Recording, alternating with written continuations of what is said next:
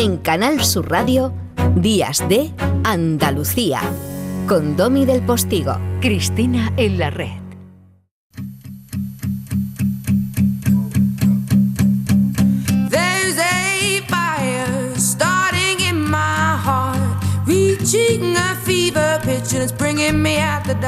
Te voy a leer algo, Cristina, que no es mío. Venga, dale, dale duro. Tenías que decirme, no, no lo hagas, lo tuyo está muy bien. Venga, venga, No, te da igual, ¿no? Bueno, esto lo firma Victoria Gabaldón en magazine.es y dice, hay libros que empiezan como bengalas, que se encienden escandalosamente y cuyo fulgor y calor se mantienen un buen rato. Otros se prenden a la mitad. Otros tienen finales explosivos. Yo Mentira, la segunda novela de la escritora Silvia Hidalgo, Sevilla, 1978, empieza con un chispazo que tiene forma de dedicatoria.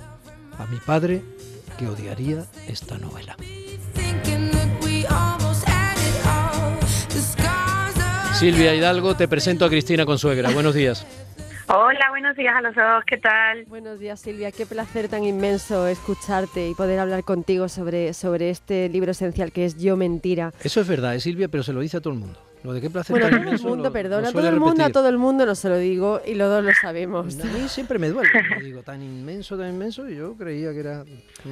En Yo Mentira intentas, eh, bueno, intentas, perdón, no, lo que realizas es un- una auténtica disección de, de la mujer contemporánea eh, y lo haces desde la ruptura, es decir, eh, una mujer que sale eh, desde fuera, rompe todos los esquemas eh, de lo que le han dicho que tiene que ser, tiene que ser pues compañera, tiene que ser madre, tiene que ser trabajadora, la precariedad también está por ahí. Que Silvia es todo eso, ¿eh?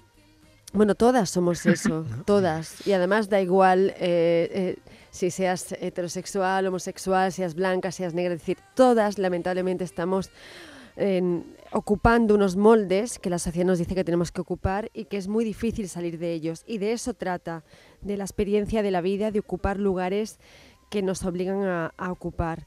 Y te, y te quería te quería preguntar precisamente qué hay más en, en, esta, en este libro. ¿Una reflexión sobre los miedos o una reflexión sobre las rupturas eh, para salir de las etiquetas y de los moldes?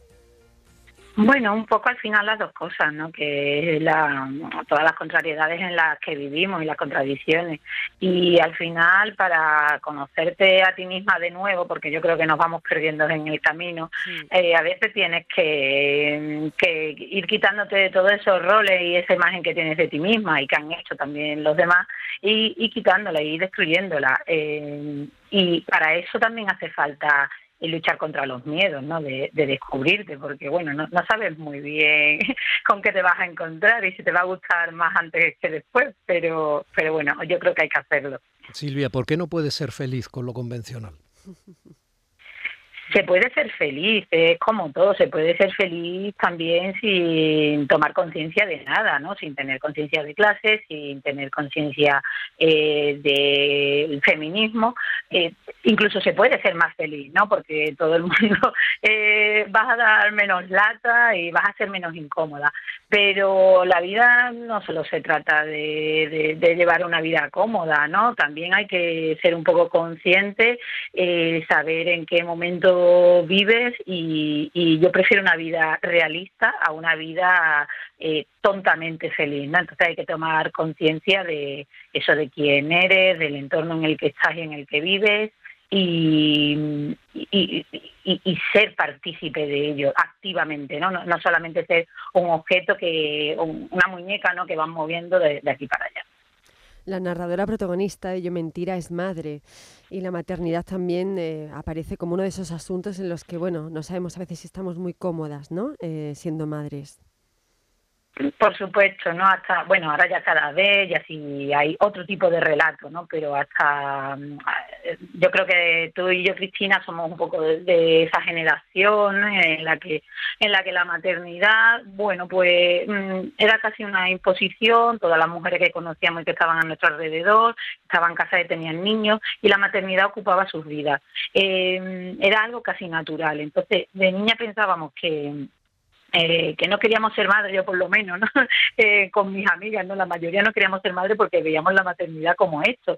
Y después, bueno, al final te embaucan la, vida, eh, el amor, ¿no? Y, y, eres madre. Y, cuando descubres todo lo que hay, que tienes que apartar, no que eres expulsada un poco de tu vida anterior, pues es, es duro, es duro porque tiene sentimientos muy contradictorios, ¿no? Por una parte, por supuesto, pues eh, el amor y el sentimiento de responsabilidad y de cuidado hacia tus hijos, y por otro, el amor, responsabilidad también y cuidado de, ti misma y de lo que era tu vida y de, lo que era tu identidad, ¿no? Que, que, que, parece que se nula o que se pierde, que se ensombrece cuando eres madre.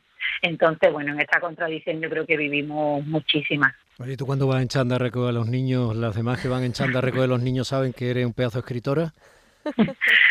Pues no sé si de pedazo de escritora, pero muchas ni siquiera saben que soy escritora, ¿no? Porque como en el libro también cuento, eh, las madres eso, pues nos convertimos como en ese enjambre gris y anónimo en el que todas hablamos nada más que de nuestros hijos, de oye, ¿sabes qué, qué era esto que han dicho de música, ¿no? Que hacer, oye, ¿qué es lo que había que traer para plástica? Y al final no hablamos de nosotras mismas casi mm, es es raro, incluso no le he preguntado, oye, este año no, porque eh, los niños qué van a hacer, qué actividad escolar, en cambio nosotros, oye, ¿qué vas a hacer este año? Yo, y se te quedan como con cara rara, ¿no? Eh, dejan de ser sujetos de su vida.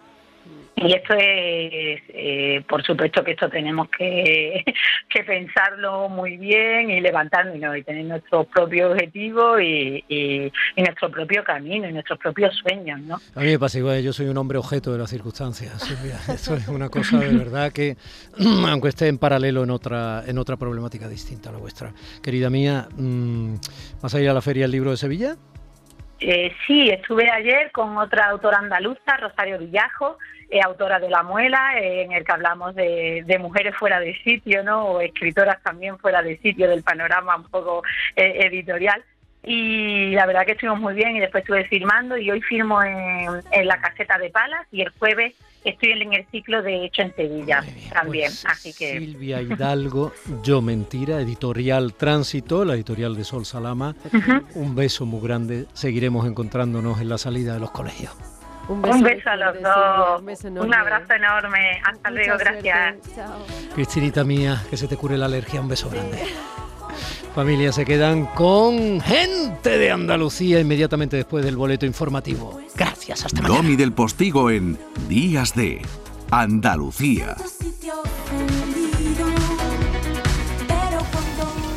Este programa que acabas de escuchar y todos los que te gustan están siempre en la radio a la carta de Canal Sur. Descárgatelos para escucharlos cuando quieras y donde quieras y con quien quieras. Quédate en Canal Sur Radio, la radio de Andalucía.